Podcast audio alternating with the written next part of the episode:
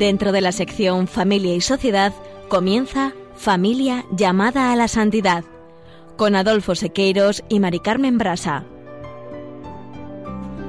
Muy buenas tardes, queridos oyentes de Radio María y Familia Radio María. Bienvenidos al programa Familia llamada a la Santidad. Muy buenas tardes, queridos oyentes. Con alegría compartimos esta tarde con todos ustedes este programa número 184. Hoy comenzamos el tercer tema, la vocación de la familia, propuesto por el Dicasterio para los laicos, familia y vida en la celebración del año Amoris Letitia, año especial dedicado a la familia y cuyo lema es el amor familiar, vocación y camino de santidad. Y sobre la vocación de la familia, Debido a su amplitud, vamos a desarrollar brevemente dos apartados. En primer lugar, veremos cómo la familia puede ser luz en la oscuridad del mundo. Para continuación, tratar la santidad de los esposos. En la sección Esposos en Cristo, nuestros colaboradores, Juana, Julio y Pablo Seque, se acercarán a la vida hoy de Joseph y Victoria Ulma, un matrimonio que nos conmueve, nos conmueve con su testimonio de cristianismo ejemplar que alcanza su expresión más perfecta en el martirio. Con la vida del matrimonio Ulma queremos recordar el sufrimiento de miles y miles de familias que están viviendo la guerra en Ucrania y buscan asilo en Polonia. Porque para Joseph y Victoria Ulma el estallido de la Segunda Guerra Mundial truncó de manera terrible el curso de su felicidad. Como es bien conocido, en el año 39, 1939, el ejército alemán invadió Polonia. Como consecuencia, se multiplicaron los asesinatos, fueron destruidas sinagogas y casas de oración y se implantó un régimen de terror que tuvo como víctimas destacados a los judíos y también a cualquier persona que, les diera refugio. De hecho, en octubre de 1941, el gobernador general de los territorios ocupados de Polonia aprobó una ley según la cual toda persona que ayudase a los judíos sería fusilada. Pues bien, a través de la vida del matrimonio Ulma, Vamos a ver cómo el sacrificio por amor al prójimo llevado al extremo, que los condenó a una muerte cruel a ellos y a sus hijos, alcanza un signo estremecedor que nos ha llegado a través del tiempo. Y así vamos a ver también cómo el matrimonio cristiano de amor sin límites se ha hecho obra en estos esposos en Cristo. Y ya en el colofón recordaremos el testimonio que han presentado en programas anteriores el matrimonio formado por Juan Merino y Manuel Díaz Salazar, a los que preguntaremos ¿Podríais aportarnos vuestra experiencia de lo que ha supuesto a nivel conyugal el conocimiento de la teología del cuerpo? Y recordar que las pausas informativas estarán acompañadas por composiciones de nuestro colaborador Javier Sequeiros. Y finalizaremos como siempre con una oración. No se lo pierdan, permanezcan en sintonía, permanezcan con nosotros en Radio María. Primera parte la familia puede ser luz en la oscuridad del mundo.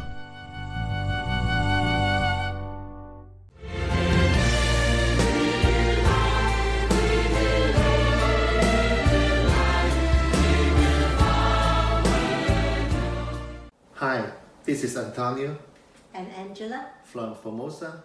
Hola, somos Antonio y Ángela de Formosa, Taiwán.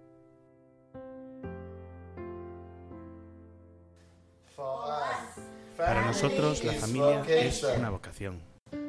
Con lo stesso sguardo di tenerezza e misericordia que aveva Gesù, con la misma mirada de ternura y misericordia que tenía Jesús. La Iglesia quiere acompañar a las familias y hacer de cada familia un pilar de la evangelización. Quiero decirles una cosa. Con el sacramento del matrimonio, cada familia recibe la gracia de convertirse en una luz en la oscuridad del mundo. En 31 años de matrimonio hemos experimentado cómo la gracia del sacramento del matrimonio, con la ayuda de Jesús, hace las cosas posibles. Cuando era joven me dijeron que no podía tener hijos. y, en cambio, acabamos teniendo tres. Fue en el poder del Espíritu Santo que pude abrazar las diferencias y limitaciones de ambos. Aprendí a comprometerme adecuadamente. Aprendí a escuchar los sentimientos de Ángela y de nuestros hijos.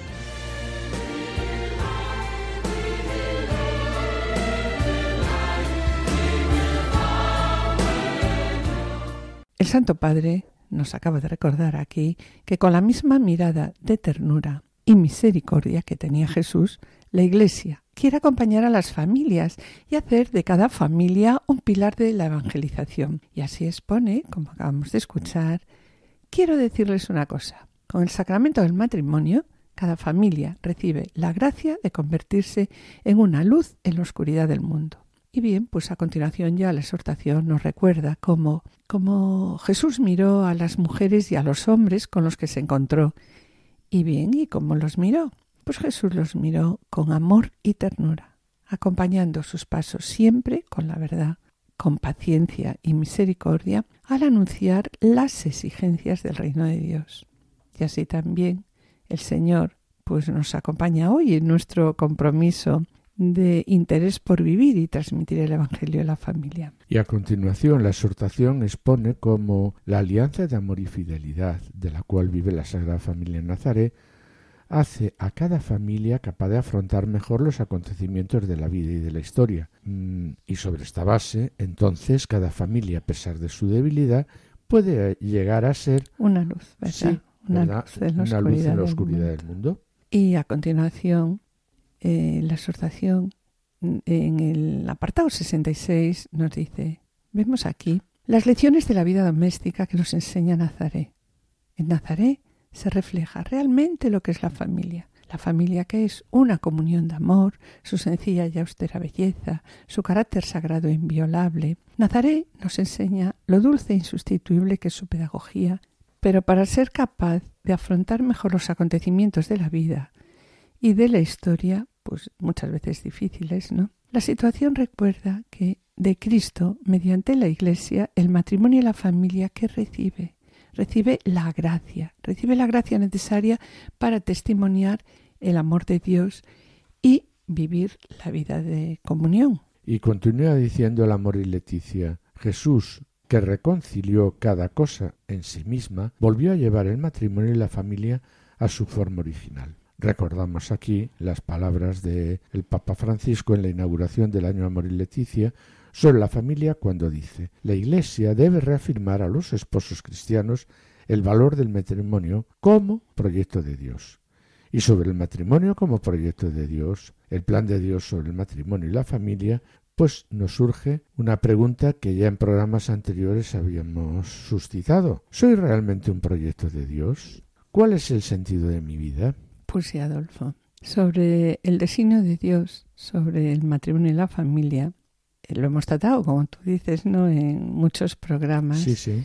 Y en este momento, bueno, pues hemos acudido a la exhortación Familiares Consortio, al directorio y la pastoral familiar de la Iglesia de España y también al documento Familia Santuario de Vida y Esperanza, que en los primeros capítulos tratan ampliamente este tema. Y bien, quería comentar, ¿no? Que cuando le hacen a Juan Pablo II esta pregunta, él dice, vayamos al principio, vayamos a las profundas raíces de donde brota el amor de Dios. Y entonces veremos, continúa diciendo Juan Pablo II, cómo desde el origen hasta el destino, el matrimonio y la familia que son, pues son unas realidades que se encuentran dentro de qué? Dentro del plan de salvación de Dios. Sí, Mari Carmen, y por tanto el matrimonio y la familia no son realidades fruto del azar o de la necesidad, no son simples construcciones sociológicas, tampoco son un proyecto humano, sino que el matrimonio y la familia fijan sus raíces en el misterio de Dios que él mismo ha querido revelar a los hombres. Pues sí, después de lo que acabas de decir, surge de nuevo una pregunta, ¿no? ¿Cómo contemplamos hoy el matrimonio y la familia? Pues, Mari Carmen, como realidades puramente humanas, se reconoce que el matrimonio y la familia subsisten, son importantes, pero son realidades irrelevantes en este momento, pues su verdadera identidad, ¿verdad? En estos momentos se encuentra oculta, se encuentra oscurecida, también escondida y en última instancia superada. Sí, es verdad, porque no está de moda ni casarse ni, ni tampoco tener hijos. Exacto. Bueno, y ante esta situación que de una manera muy sencilla se ha presentado, ¿qué nos dice la Iglesia?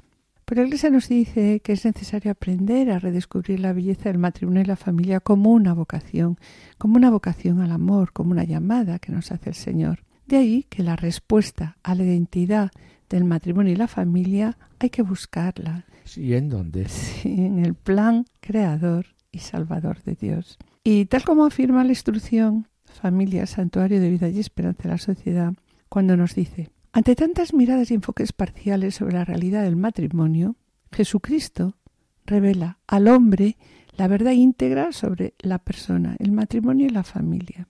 Y continúa diciendo, Él es, Él es quien nos desvela el plan originario de Dios en su propia persona y en sus palabras. Y como tantas veces os comentamos, ¿no? Por tanto, pues vayamos a Jesucristo, vayamos a Jesucristo. ¿Y vayamos a Jesucristo para qué? Pues para descubrir el proyecto originario de Dios sobre el matrimonio y la familia.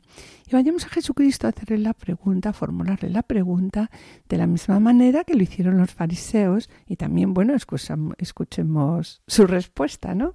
Sí. Se acercaron unos fariseos que, para ponerle a prueba, preguntaban ¿Puede el marido repudiar a la mujer? Él les respondió ¿Qué os prescribió Moisés? Y ellos le dijeron Moisés permitió escribir el acta de divorcio y repudiarla. Jesús les dijo entonces Teniendo en cuenta la dureza de vuestro corazón, escribió para vosotros este precepto, pero desde el comienzo de la creación, Él los hizo varón y hembra, y por eso dejará el hombre a su padre y a su madre, y los dos se harán una sola carne, de manera que ya no son dos, sino una sola carne. Pues bien, lo que Dios unió, no lo separa el hombre.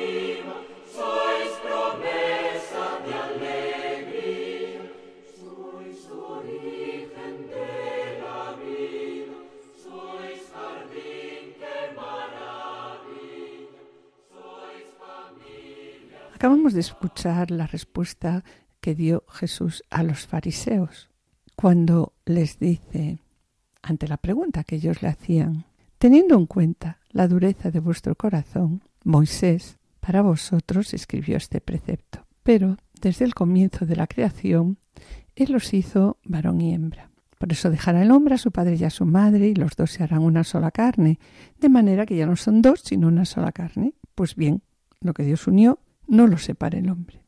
La verdad es que escuchar a Cristo es acercarnos a la mirada amorosa de Dios sobre la familia en los comienzos de la creación. Y así nos lo indica también el documento Familia Santuario de Vida y Esperanza. Cuando habla de la referencia al principio, dice, la referencia al principio nos remite a la creación del hombre, a imagen y semejanza de Dios.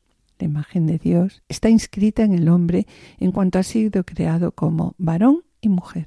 Con ello aparece cuál es el sentido que Dios quiso dar a la existencia humana. La plenitud del hombre se encuentra en una comunión de personas, cuyo primer vínculo es la complementariedad sexual. Sí, Adolfo, y así en la realidad de imagen de Dios está incluida también lo que comentabas, ¿no? La corporeidad del hombre, como llamada originaria a la comunión, a la unión. Desde la antropología adecuada podemos afirmar que la libertad se orienta al amor y a la comunión. Espera, espera. Antes de que continúes, yo creo que habrá que aclarar a qué se llama antropología adecuada. Pues sí, antropología adecuada pues es una expresión propia ¿no? del Papa Juan Pablo II, que se basa en contemplar al hombre como una totalidad unificada, formada por cuerpo y espíritu, diferenciadas sexualmente, para vivir la vocación al amor desde la lógica del don. Y continuando con lo que estábamos hablando, podemos decir desde la antropología adecuada que eh, se puede afirmar que la libertad se orienta al amor y a la comunión. En esta verdad, mm, ¿qué ocurre? Si Dios aparece, ¿verdad? Como la fuente y el garante de la comunión entre los hombres y su libertad. Y garante también de su libertad. En la respuesta a sus interlocutores, volviendo al Evangelio, ¿no? en la respuesta a los fariseos, Cristo explica cómo esta verdad ha sido oscurecida, ha sido oscurecida por la dureza del corazón y no es posible vivirla si el hombre no acepta su condición pecadora. Vemos como el hombre de hoy, como aquellos fariseos, pretende justificarse a sí mismo. Se inicia así una situación dramática, porque la llamada original a la entrega de sí queda reducida, queda reducida en estos momentos a qué? Pues a una relación de dominio y deseo. ¿Y cuál es la respuesta de Dios, Adolfo, a la situación del hombre de hoy? La respuesta de Dios a la situación del hombre es Cristo. Sí, Señor. Y vemos cómo la exhortación revela cómo la familia y el matrimonio fueron redimidos por Cristo, y esa alianza esponsal, inaugurada en la creación y revelada en la historia de la salvación, recibe la plena revelación de su significado en, Cristo, y en, su iglesia. Y así nos dice, ¿no? De Cristo, mediante la iglesia, el matrimonio y la familia reciben la gracia necesaria para testimoniar el amor de Dios y vivir la vida de comunión. Y volviendo a la exhortación a y Leticia, nos recuerda cómo debe ser la enseñanza sobre el matrimonio y la familia, que debe ser un anuncio siempre de amor y de ternura, porque mm, el misterio de la, de la familia cristiana no puede entenderse si no es a la luz del infinito amor del Padre, que se manifestó en Cristo y que se entregó hasta el fin y vive entre nosotros. Sí, y sobre lo que acabas de decir, vamos a recordar de nuevo las palabras, las palabras que nos dice la exhortación, cuando recuerda que toda la vida en común de los esposos toda la red de relaciones que tejen entre sí, con sus hijos y con el mundo, debe estar y estará impregnada y fortalecida por la gracia del sacramento. Sí, y aquí también recuerda la exhortación que los esposos nunca estarán solos con sus propias fuerzas para enfrentarse a los desafíos que se presenten. Sí, es verdad, porque ellos están llamados a qué? A responder al don de Dios ¿Y cómo hay que responder a este don de Dios? Pues con perseverancia, con su creatividad, su resistencia y su lucha cotidiana, pero siempre podrán invocar al Espíritu Santo que ha consagrado su unión para que la gracia recibida se manifieste nuevamente pues en cada nueva situación. Y de nuevo la Amor Leticia ¿eh? presenta como la unión sexual vivida de modo humano y santificada por el sacramento es a su vez camino de crecimiento en la vida de la gracia para los esposos, porque es el misterio nupcial. ¿Y a qué se refiere Adolfo? Nos vamos a preguntar aquí también este nuevo concepto, ¿no? ¿A qué se refiere Francisco cuando habla del misterio nupcial? ¿Cuáles son los tres factores, los factores constitutivos de lo que teológicamente se ha llamado misterio nupcial? Pues estos factores son la diferencia sexual, en donde sí es decir, la entrega, y la fecundidad. Son tres factores constitutivos lo que teológicamente, de lo que teológicamente se ha llamado el misterio nupcial. El valor de la unión de los cuerpos está expresado en las palabras del consentimiento, ¿no? donde se aceptaron y se entregaron el uno al otro para qué pues para compartir la vida, nos aceptamos no realmente. Nos entregamos el uno al otro para compartir toda la vida. toda la vida y sobre lo que acaba de presentarnos la asociación pues también podemos hacernos una pregunta verdad siempre, y que nos va a ayudar a reflexionar sí la primera pregunta somos conscientes que amando cada familia puede revelar la luz de la presencia del Señor. Somos conscientes también que el Señor en nuestras fragilidades nos acompaña. ¿Y cómo nos acompaña? Que lo veíamos ahí con amor y ternura. Somos conscientes de que el Señor nos quiere. Somos también conscientes que para afrontar las dificultades y los desafíos, por grandes o pequeños que sean, nunca estamos solos.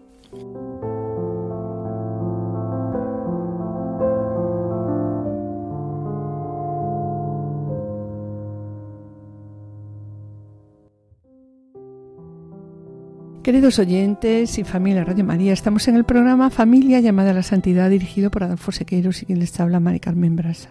Finalizamos esta primera sección y antes de iniciar la segunda quisiéramos adelantarles que en el colofón Juana Merino y Manuel Díez Salazar estarán con nosotros para presentarnos su testimonio. Y a continuación damos paso a la sección Esposos sin Cristo, en el que nuestros colaboradores, Juana, Julio y Pablo Seque, se acercarán a la vida de Joseph y Victoria Ulma. A través de su vida, como hemos comentado en el sumario, vamos a ver cómo el sacrificio por amor al prójimo llevado al extremo, que les condenó a una muerte cruel a ellos y a sus hijos, alcanza un signo estremecedor que nos ha llegado a través del tiempo. No os perdáis su ejemplo de vida, permaneced al escucha.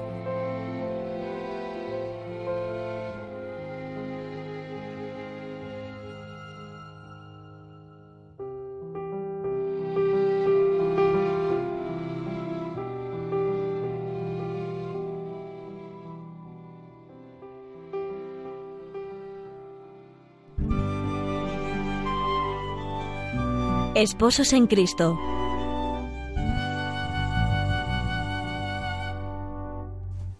Queridos amigos de Radio María, un día más presentamos a un matrimonio que nos conmueve con un testimonio de cristianismo ejemplar que alcanza su expresión más perfecta en el martirio. De nuevo, como en el caso de Franz y Francisca Jagestater, cuyas vidas ya tratamos en otro programa de esta sección, el horror de la Segunda Guerra Mundial aniquiló brutalmente la felicidad de la familia de Victoria y Joseph Ulma. Ambos vivieron el ejemplo evangélico del buen samaritano, hasta arriesgar sus vidas y pagar por ello el precio más terrible. Acerquémonos, pues, a estas vidas ejemplares.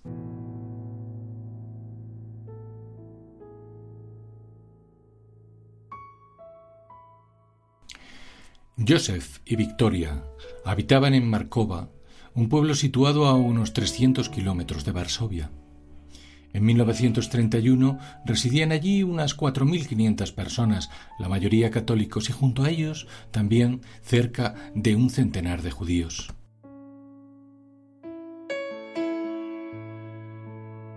Las relaciones entre ambas comunidades eran buenas por cuanto la mayor parte del pueblo la componían agricultores que tenían similares inquietudes por mejorar las condiciones de vida de todos. Era lo que los impulsaba a abrirse al mundo, sobre todo en lo que se refería a la innovación de los métodos de cultivo. Precisamente Joseph Ulma, nacido en 1900, manifestó desde joven este espíritu de progreso encaminado a la modernización agrícola, por lo que fue galardonado con algunos premios en la Exposición Regional de Agricultura. Además, compatibilizaba su trabajo en el campo con un fuerte compromiso social y religioso. Así, desde los 17 años perteneció a la Asociación de la Santa Misa de su diócesis, que además de impartir catequesis, se encargaba de recaudar fondos para la construcción y la renovación de las iglesias y capillas. Igualmente formó parte de otras varias asociaciones de jóvenes católicos y campesinos. Son los años en que Joseph se nos presenta como un joven vital, atento a mejorar las condiciones de vida de los demás, no solo laborales, sino también en el orden cultural. De hecho, por aquel tiempo desempeñaría el puesto de bibliotecario y manifestaría una gran pasión por el mundo de la fotografía. Quería, pues, conocer y comprometerse a fondo con el mundo. Nada extraño, pues, resulta que el encuentro con su futura esposa Victoria probablemente tuviera lugar durante los ensayos del grupo de teatro aficionado de su ciudad. Cierto que Victoria era 12 años más joven que Joseph. Sin embargo, la armonía y el amor, ya desde el inicio de su noviazgo, se trasluce con claridad desde las primeras fotografías en que ambos aparecen juntos. Finalmente, se casaron en 1931, en concreto en la iglesia de Santa Dorotea, también en Marcova. Y muy pronto fueron bendecidos con una numerosa descendencia. En siete años de matrimonio tuvieron seis hijos. En medio de una práctica católica ejemplar, su matrimonio y su vida familiar transcurría de manera sencilla, con gestos emotivos que han quedado fijados en las muchas fotografías hechas por Joseph en el marco del hogar.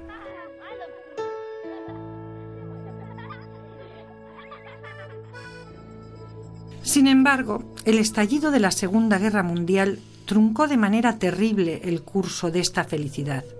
Como es bien conocido, en 1939 el ejército alemán invadió Polonia.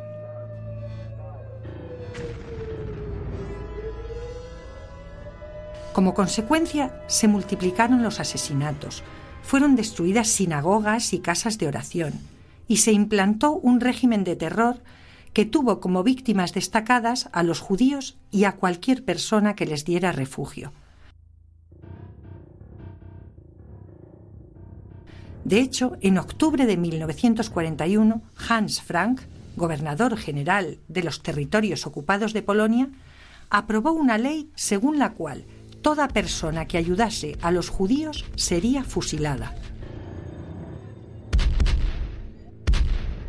La barbarie continuaría de modo que durante los últimos meses de 1942 fue asesinada la mayoría de la población judía de Markova.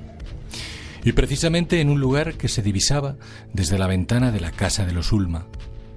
Lo cierto es que por estas fechas Joseph ya había ayudado a una familia judía a preparar un escondite en las montañas e incluso otras dos familias, los Goldman y los Sal, también le pidieron ayuda a lo que el matrimonio Ulma, aun sabiendo el peligro que corrían sus vidas, accedió, siguiendo hasta sus últimas consecuencias el mandato evangélico de Jesús de amar al prójimo como a uno mismo. En efecto, durante más de año y medio escondieron y ampararon a las dos familias. Sin embargo, al final fueron denunciados probablemente por un vecino llamado Les, que pertenecía a la policía colaboracionista polaca. Así que, en la mañana del 24 de marzo de 1944, la policía alemana, junto con los gendarmes polacos, llegaron a la casa de los Ulma. En primer lugar, asesinaron a los judíos refugiados en ella y después a Joseph y Victoria, que estaba en su noveno mes de embarazo. Un testigo relató durante el fusilamiento, en el lugar de la ejecución, se podían oír los gritos aterradores, los gemidos de la gente. Los hijos llamaban a sus padres, que habían muerto ya. Fue un espectáculo horrible. Pero lo más terrible estaba aún por llegar. En efecto, tras el asesinato de los padres, la policía prolongaba el horror en medio de la indefensión y el pánico de los niños. Sin atisbo de compasión, el comandante nazi decidió fusilarlos también para, decía, escarmiento de todos. Así fueron fusilados los seis pequeños. En menos de una hora habían muerto pues en la casa 17 personas. Tras saquear además los cadáveres de los judíos, todos, también los Ulma, fueron enterrados juntos de manera precipitada. Sin embargo, a los pocos días a pesar de la prohibición, algunos vecinos conmovidos por la barbarie durante la noche desenterraron los cuerpos de la familia Ulma para sepultarlos con alguna dignidad. Las consecuencias de la barbarie concluían casi acabada la guerra cuando el policía de la Tor, Les, fue fusilado en Lancut. Asimismo, otros responsables de la masacre se sometieron a los tribunales y fueron juzgados por crímenes de guerra. Casi 50 años después, en agosto de 2003, se inició el proceso de beatificación de la familia Ulma y concretamente en 2011 la documentación fue enviada al Vaticano. Paralelamente, en Polonia han surgido dos asociaciones católicas de carácter benéfico que tienen como patronos al matrimonio Ulma. También las instituciones judías les han mostrado su gratitud y reconocimiento, concediéndoles el título de justos entre las naciones. Por todo ello, el Museo de los Polacos que salvaron a los judíos durante la Segunda Guerra Mundial, inaugurado en Markova, estará dedicado a la familia Ulma.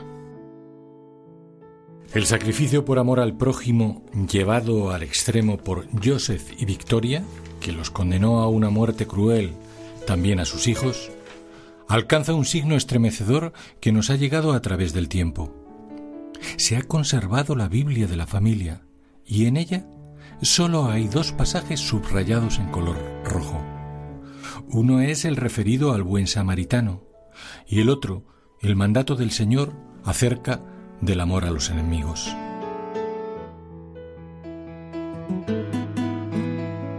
Así vemos cómo el mandamiento cristiano del amor sin límite se ha hecho obra en estos esposos en Cristo.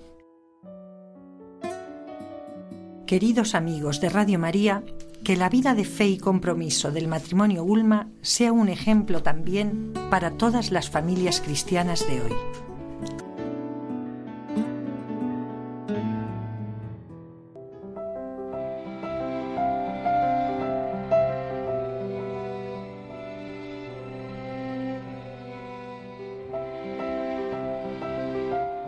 Queridos oyentes y familia Radio María, estamos en el programa Familia llamada a la Santidad, dirigido por Adolfo Sequeiros y que les habla Mari Carmen Brasa. Les recordamos que pueden ponerse en contacto con nosotros a través del correo familia llamada a la santidad o enviando un correo postal a la dirección de Radio María, Paso de Lanceros 2, primera planta 28024 Madrid, indicando el nombre del programa Familia llamada a la Santidad. Para solicitar este programa deberán dirigirse ustedes al teléfono de atención al oyente 91 8 22 80 10. También pueden escuchar nuestro programa a través de podcast entrando en la web de Radio María www.radiomaria.es indicando el nombre del programa y podrán descargarlo en su ordenador para archivarlo o escucharlo a la hora que ustedes deseen.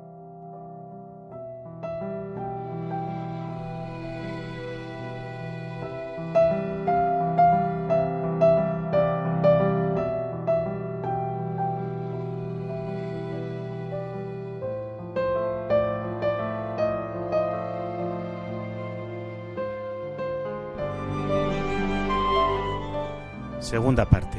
Santos como esposos.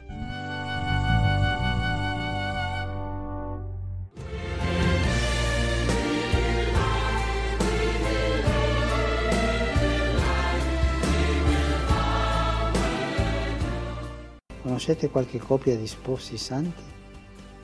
¿Conocen alguna pareja de esposos santos? Existen numerosos procesos de beatificación de santos esposos los santos como esposos, santos juntos, marido y mujer. Personas normales, gente común que a través del matrimonio han dado testimonio del amor de Jesús. Cada uno de sus matrimonios puede ser santo si así lo desean. Ustedes, esposos, son consagrados y son esenciales para la construcción de la Iglesia.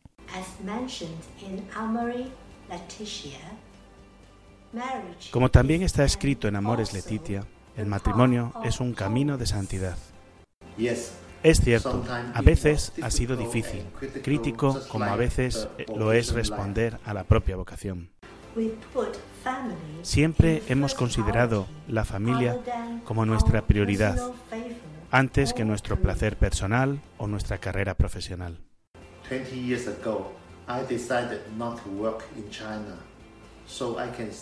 Hace 20 años decidí no ir a trabajar a China para poder estar con mi familia.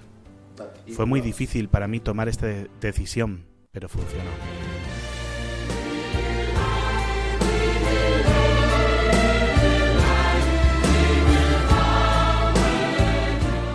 Y bien, mis queridos oyentes, acabamos de escuchar cómo el Santo Padre se pregunta, ¿Conocen alguna pareja de esposos santos? Y se responde, ¿no? Y responde. Existen numerosos procesos de beatificación de santos esposos. los santos como esposos, santos juntos, marido y mujer. Son personas normales, gente común, gente común que a través del matrimonio han dado testimonio del amor de Jesús. Y aquí propone, nos lo propone, ¿no? Como cada uno de nuestros matrimonios puede ser santo, pues si así lo deseamos. Y continúa diciendo, Ustedes, esposos, son consagrados y son esenciales para la construcción de la Iglesia. Y bien, a continuación, la exhortación expone cómo Cristo Señor sale al encuentro de los esposos cristianos. ¿A través de qué? A través del sacramento del matrimonio y permanece con ellos. En la encarnación, Cristo asume el amor humano, lo purifica, lo lleva a plenitud y dona a los esposos, con su espíritu, la capacidad de vivirlo, impregnando toda su vida de fe, esperanza y caridad. Y continúa la exhortación diciendo, de este modo, los esposos son consagrados y mediante una gracia propia edifican el cuerpo de Cristo y constituyen una iglesia doméstica. De manera que la iglesia, para comprender plenamente su misterio, mira la familia cristiana que lo manifiesta de modo genuino. Sí, Adolfo, y aquí la exhortación recuerda cómo ya la Gaudium et Spes del Vaticano II se ocupó de la promoción de la dignidad del matrimonio y la familia, definiendo en esos momentos el matrimonio como una comunidad de vida y de amor, y poniendo sobre todo el amor en el centro de la familia. Y bueno, este amor entre marido y mujer, ¿qué implica? Pues implica la... Entrega mutua, claro. Sí, implica la entrega mutua que incluye e integra la dimensión sexual y la afectividad conforme a qué? Conforme al designio divino. Y sobre la entrega, sobre la entrega mutua, Adolfo, me gustaría destacar que algo, ¿no? Que en la unión conyugal no entregamos solo el cuerpo, entregamos toda la persona al otro entregamos la inteligencia, la voluntad, los sentimientos, los deseos, las ilusiones. Le entregamos nuestro pasado, presente y futuro, cuánto tengo y cuánto soy. Lo entregamos todo al otro. Y también recibimos del otro todo, toda su persona, ¿no? Sí, es una entrega total. Claro, y si entregamos toda la persona, si nos entregamos así en totalidad, pues yo ya no me poseo, ¿no? Si nos hemos entregado en totalidad, pues ya no nos poseemos, luego no nos podemos dar a otro o a otra, porque no podemos dar aquello que ya no tenemos. Nadie puede dar ¿no? lo que no tiene.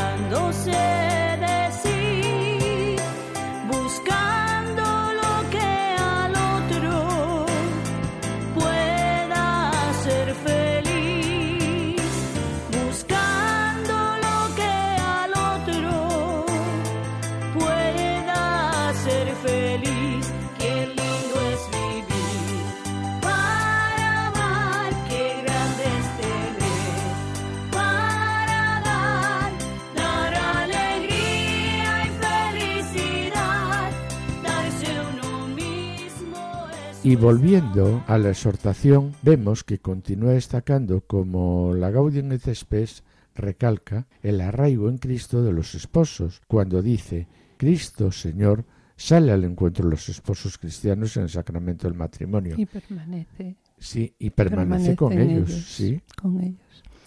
Así, en la encarnación, Cristo asume el amor humano, lo purifica, lo lleva a plenitud y dona a los esposos con su espíritu la capacidad de vivirlos, impregnando toda su vida de fe, esperanza y caridad. De este modo, los esposos son consagrados mediante una gracia propia, edifican el cuerpo de Cristo y constituyen una iglesia doméstica, de tal manera que la iglesia, para comprender plenamente su misterio, mira a la familia cristiana que lo manifiesta de modo genuino. Sí, Adolfo, y así la Moris Letitia dice, los cónyuges, en su mutuo amor, reciben el don del Espíritu de Cristo y viven, ¿qué? Pues viven su llamada a la santidad. en este punto también nos recuerda la exhortación a San Juan Pablo II, que dedicó, pues como todos sabemos, ¿no? una especial atención a la familia mediante sus catequesis sobre el amor humano, la Carta a las Familias Gratísimas Sanae y sobre todo con la exhortación apostólica Familias Consortio. Exhortación a la que nosotros, ¿verdad?, hemos dedicado pues casi los 180 pues, programas a lo largo de estos casi, pues nueve, años. ¿no? Exacto. Y en estos documentos queremos recordar cómo Juan Pablo II definió a la familia y cómo la definió como vía de la Iglesia. En estos documentos Juan Pablo II ofreció una visión de conjunto sobre la vocación al amor del hombre y la mujer. Propuso también las líneas fundamentales de la pastoral familiar. En particular, tratando la caridad conyugal, dice el amor y Leticia, recordamos cómo la Familiares Consortio describió el modo como los cónyuges en su mutuo amor reciben el don del Espíritu de Cristo y viven su llamada a la santidad. Sí, esta específica vocación a la santidad, esta llamada a la santidad, se realiza por medio de su caridad conyugal. Y es a través de ella como los esposos descubren su ser y su misión dentro de la iglesia. Quiero ser un espejo en el que tu reflejo pueda aspirar. Una antorcha encendida que a su paso ilumina con tu luz la oscuridad.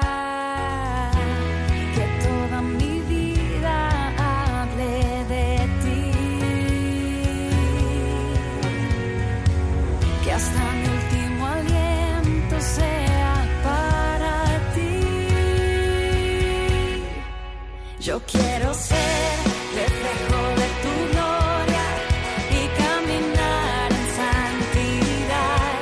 Quiero llevar tu ley grabada en mi memoria y amarte con fidelidad en santidad.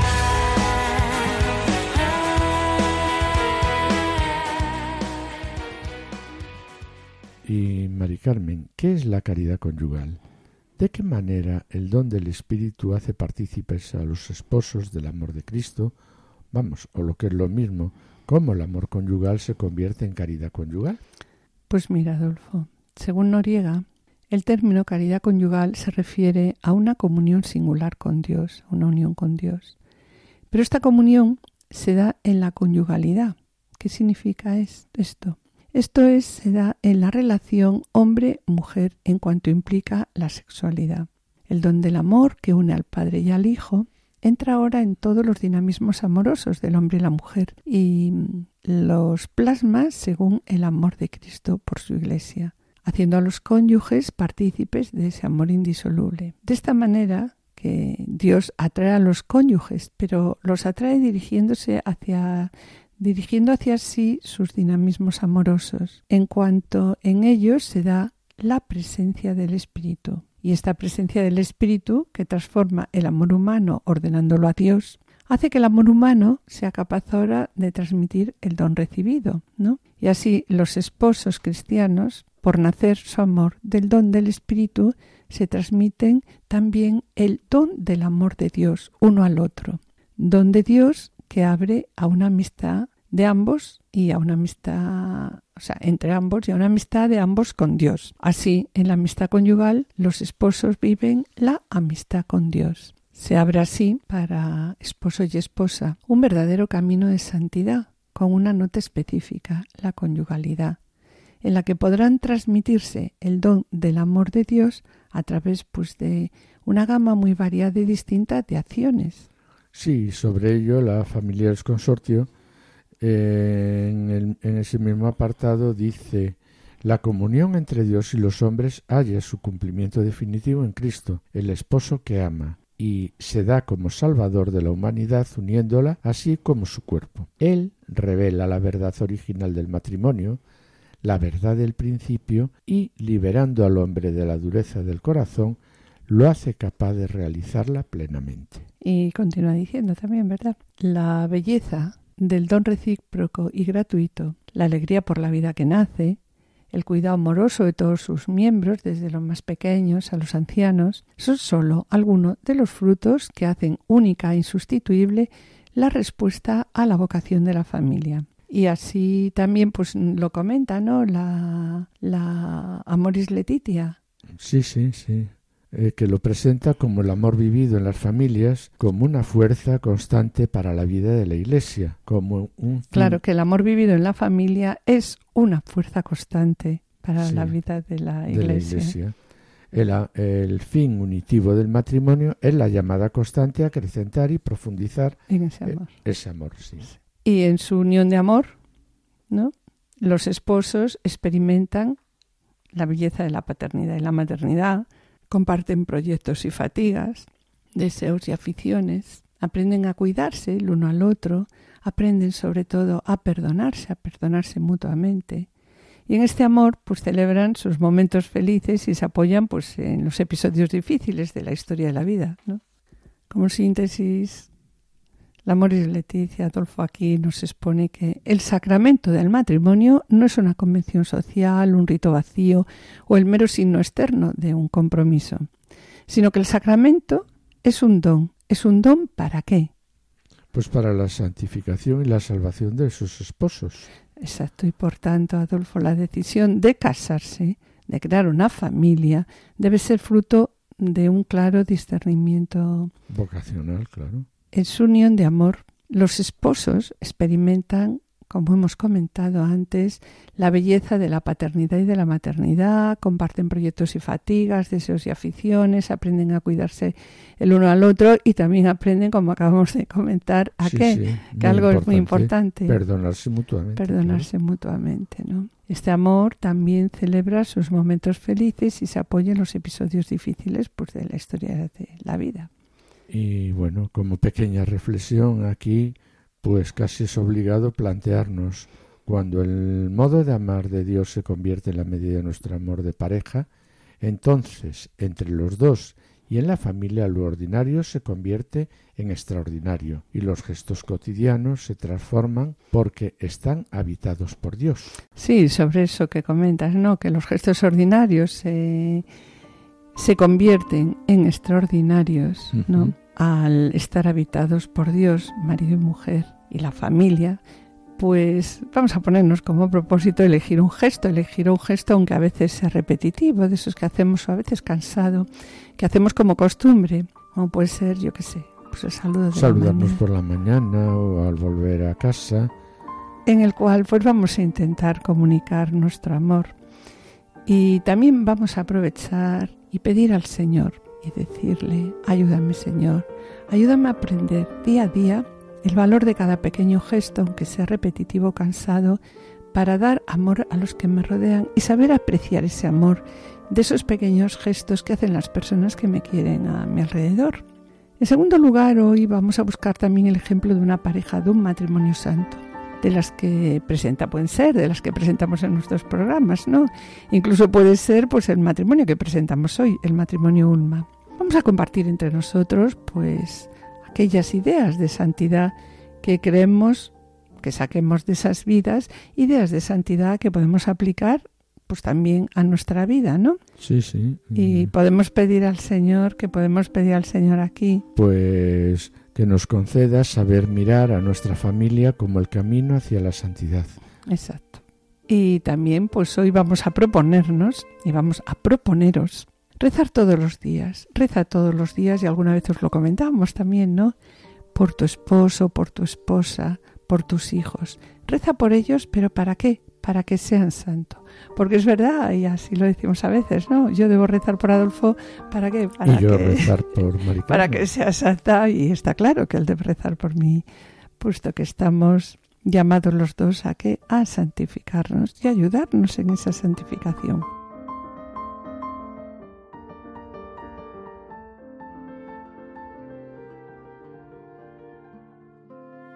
Buenas tardes, Juana. Buenas tardes, Manolo. Hola, ¿qué tal? Buenas, tardes, Mari Carmen. Buenas tardes, Adolfo. Bienvenido. ¿Podríais aportarnos vuestra experiencia de lo que ha eh, supuesto a nivel conyugal, pues el conocimiento, como decías, de la teología del cuerpo, que fue muy importante para vosotros desde vuestra experiencia? Pues mira, Mari Carmen, conocer la teología del cuerpo nos ha aportado una gran riqueza a nuestra relación conyugal y a nuestro matrimonio nos ha ayudado a tomar conciencia del valor y del significado del propio cuerpo y del cuerpo del otro, de mi esposa, ¿no? Nos ha cambiado la manera de relacionarnos, la manera de vivir con mayor responsabilidad y sensibilidad la relación y la convivencia en nuestro día a día. También nos ha enseñado a respetar el propio cuerpo y el cuerpo del otro, pues como ese gran tesoro que es, ¿no? Ese gran tesoro que es, que es algo sagrado, es algo sagrado. A que nuestra relación no prime el interés, el egoísmo y el deseo propio, sino que busques, busquemos y, el, el bien del otro y el bien mutuo, para que se pueda dar, en la medida de lo que sea posible, en nosotros la comunión conyugal, que es a lo que estamos llamados a vivir en el matrimonio. Ayudarnos mutuamente a ser y a encontrarnos plenamente cada uno en sí mismo, a que nuestro amor esponsal sea un amor fiel, un amor exclusivo, un amor recíproco y un amor fecundo. ¿Qué quieres añadir, Juana? Que te veo que quieres añadir algo. Pues sí, Mari Carmen, fíjate, fijaos qué bonito, ¿no? El matrimonio es lo más parecido a una Eucaristía. ¿Y qué pasa en la Eucaristía? Pues que el mismo Cristo se hace presente en su divinidad y en su humanidad. Y se nos da, se nos entrega con su cuerpo. Y nosotros ¿qué hacemos? Pues lo recibimos dentro de nuestro cuerpo, haciéndonos uno con él. él. en nosotros y nosotros en Él, haciéndonos una sola carne. La una sola carne de los esposos en el abrazo conyugal, donde el esposo, fíjate, se entrega saliendo de sí y entrando en la esposa, y la esposa se entrega recibiendo en sí al esposo, haciéndose ambos, los dos, una sola carne. Los esposos en el don de sí en esa entrega mutua, la una sola carne, entregando sus cuerpos, entregan toda la persona, todo lo que son y todo lo que tienen, sin reservarse nada, para crear así la común unión. Y fijaos qué bonito, ¿no?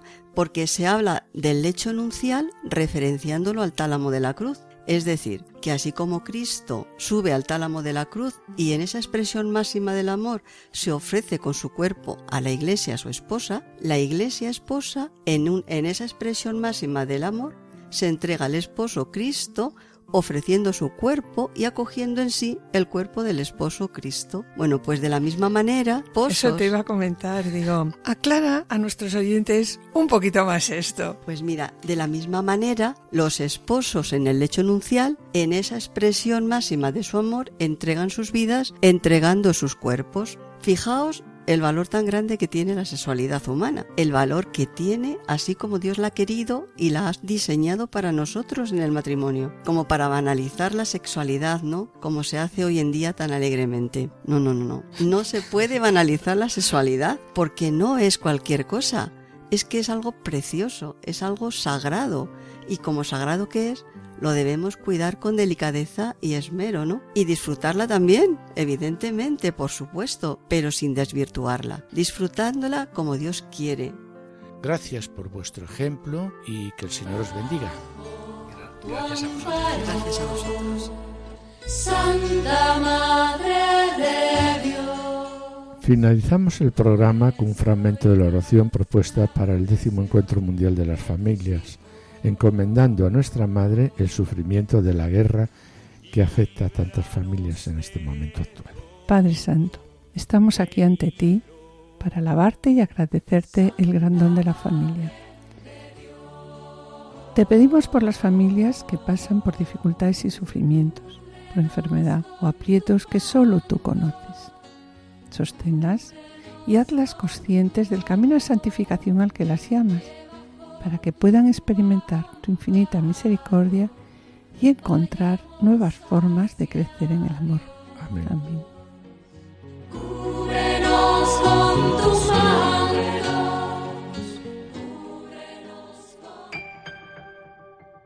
Y con pena, mis queridos oyentes, como os decimos siempre, no tenemos que despedirnos.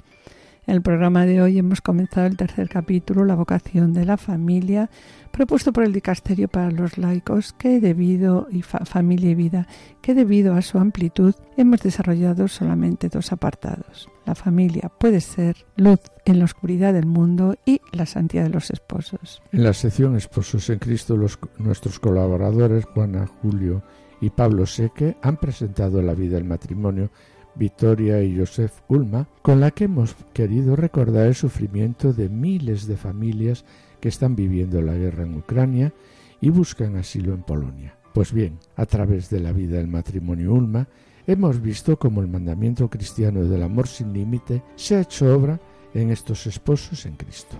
Y en el colofón presentamos el testimonio del matrimonio formado por Juana Merino y Manuel Díaz Salazar, a los que hemos preguntado, ¿podríais aportarnos vuestra experiencia de lo que ha supuesto a nivel conyugal el conocimiento de la teología del cuerpo? Damos gracias a los asistentes de control de sonido por su ayuda y colaboración y esperamos estar de nuevo con ustedes los dos juntos el jueves dentro de dos semanas a esta misma hora. Muchas gracias por su atención, hasta la próxima audición y que el Señor les bendiga. Continuación, damos paso al programa Voluntarios con Lorena del Rey y David Martínez. No se lo pierdan, permanezcan al escucha, permanezcan con nosotros en Radio María. Han escuchado Familia llamada a la santidad con Adolfo Sequeiros y Mari Carmen Brasa.